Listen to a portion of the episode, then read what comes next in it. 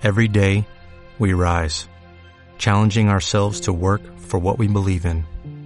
At U.S. Border Patrol, protecting our borders is more than a job, it's a calling.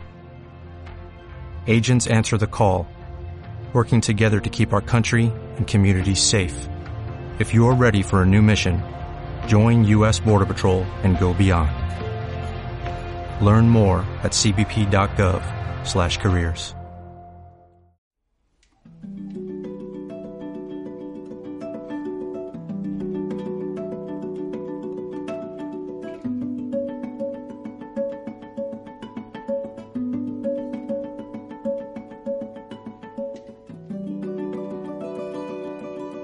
Hola Dai, yo soy Daniela, Daniela Pujol Col.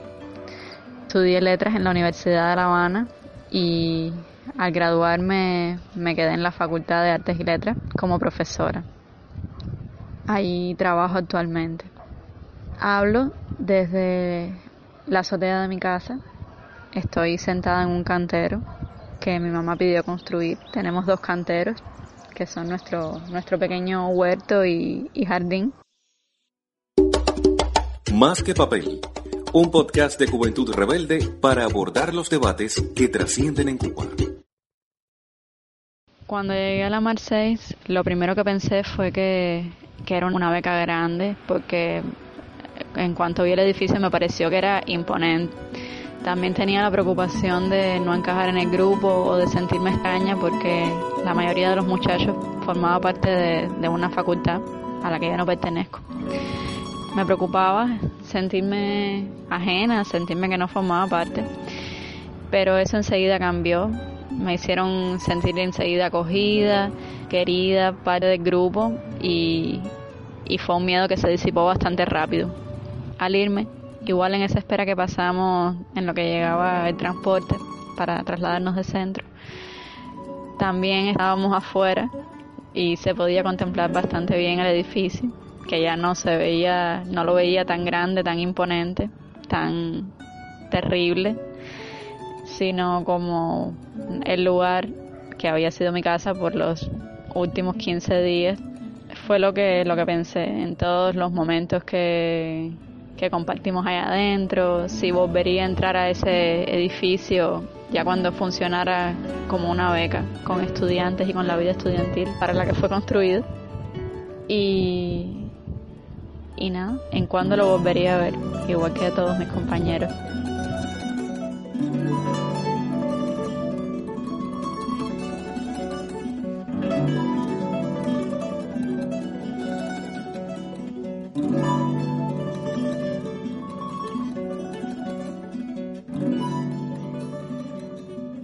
Experiencias en Alamar 6, bueno, millones, tú sabrás.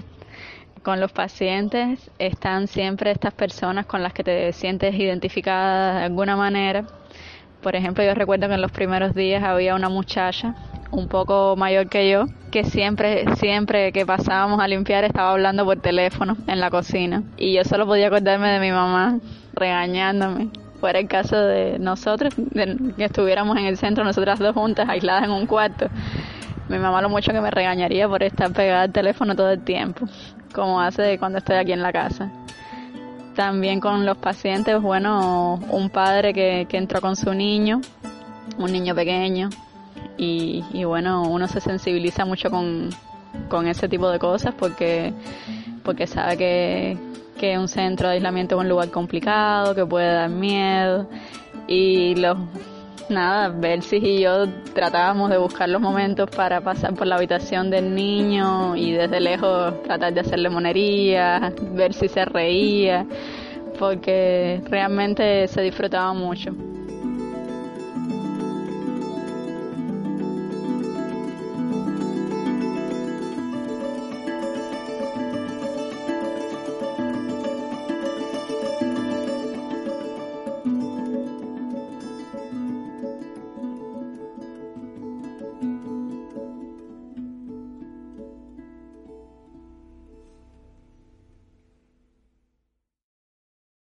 Uno de los momentos más tensos, ya te digo, porque para mí cuando, cuando tengo que entrar a un lugar en el que sé que estuvo un paciente positivo, ya cuando sé que es positivo, me pongo muy nerviosa. Eh, hubo un, un, paciente que dio positivo, su, su novia no lo había dado, fue un día muy complicado, uno de los últimos días, y, y Belsis y yo desinfectamos el apartamento de este, en el que estaba este, este paciente, en el que había estado.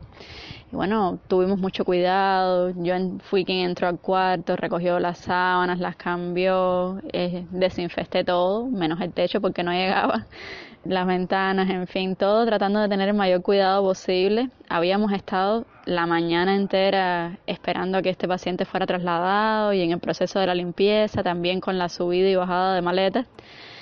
Y por la tarde ya, a las tres y pico de la tarde, cuando vamos a salir, yo me doy cuenta de que no sabía dónde había puesto la, la, bolsa con la ropa sucia, con esta ropa sucia y además de un paciente que había dado positivo.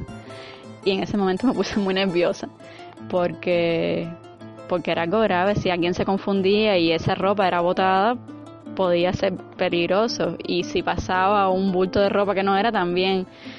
Pero nada, mis compañeros me transmitieron la mayor tranquilidad del mundo, me ayudaron a buscarla, finalmente encontramos la bolsa y, y es una, uno del millón de cosas eh, por las que les estaré siempre agradecidos por hacer esos momentos tan complicados y tan tensos fáciles, más fáciles, mejor dicho, hasta menos y, y pasados unos días hasta motivo de risa.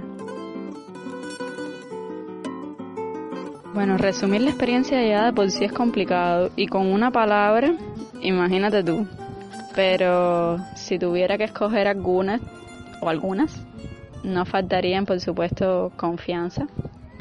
La confianza que logramos entre todos, la confianza que se creó ahí, la confianza que existía incluso con los pacientes que tenían una tranquilidad con nosotros que, que al principio, o sea, que es un poco difícil de entender para quien no ha estado en esa situación, pero siempre nos recibían de buena gana, amables, incluso los que no querían estar ahí, los que estaban en contra de su voluntad, porque recibían muy bien nuestro trabajo, estaban agradecidos, la verdad. También pensaría en la palabra voluntad.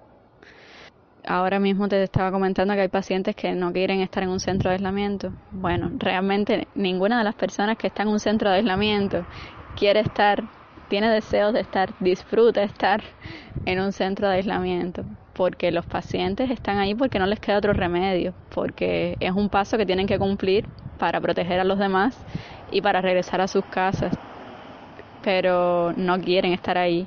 Y el personal médico que los atiende y los voluntarios tampoco se sienten en el lugar más cómodo del mundo, están para, para ayudar, para, para hacer que el paso de estas personas por el centro sea lo mejor posible, pero no es que estén cómodos allá adentro tampoco y, y que todas estas personas decidan voluntariamente estar en el centro porque entienden la necesidad de estar ahí, los pacientes de aislarse. En el caso de la Marseille eran pacientes viajeros. Ellos cuando llegan eh, a Cuba saben que tienen que pasar por un centro de aislamiento. Entonces, al final es una, es una cuestión de voluntad estar en el centro de aislamiento. Saben que es un paso más para llegar a sus casas y, los que estamos del otro lado de la zona, de la línea de las, que separa la zona roja también. Entonces, nada, me habla mucho de la voluntad de, de los que quieren estar aquí, de los que quieren regresar, de los que queremos hacer que funcione y que funcione bien.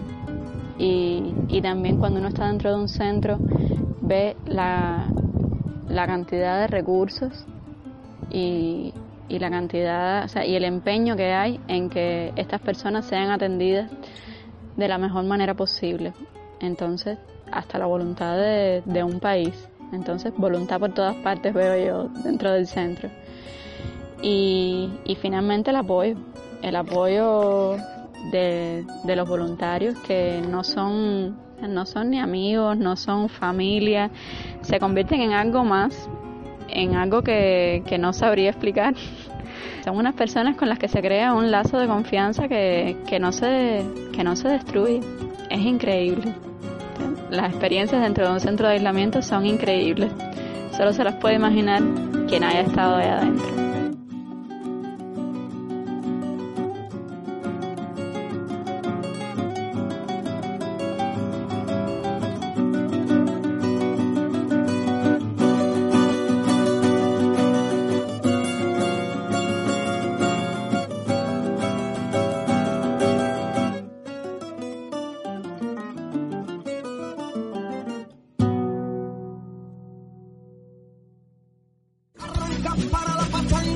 De malanga con verbo desnudo. En serio que aquí no hay misterio, aquí se estudia estéreo y el 5.1 tribuno. Más que papel, un podcast para escucharte. Encuéntranos en las redes sociales y en el sitio web de Juventud Rebelde. Si no puedes hoy no pasa